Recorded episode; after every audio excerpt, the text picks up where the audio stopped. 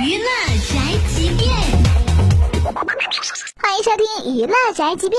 二零一五年一月底，陈赫离婚，陈赫婚内出轨等一大坨的婚变话题是接连轰炸娱乐圈，还沉浸在一三年爱情长跑、初恋童话中的粉丝，哎呦，是瞬间蒙圈了。陈赫事件爆出之后呢，微博一下就炸开了锅，网友呢也是好忙哦。有网友调侃称呢，先看完视频，然后去陈赫微博骂一通，去张子萱微博骂一通，再去许静微博安慰一下，然后再去文章姚笛那儿还得安慰一下马伊琍，最后去邓超微博警示一下。哎呦妈呀，这行程还真是够拼的啊！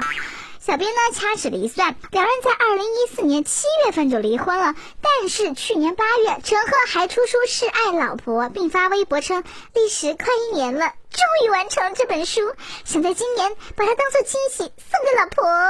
书名为《守得住才叫爱》，女士“我始终相信爱情，好男人就是我，我就是曾小贤”字样。哎呦！真是够了！如此的表里不一，也是让不少粉丝大呼失望、失望、好失望。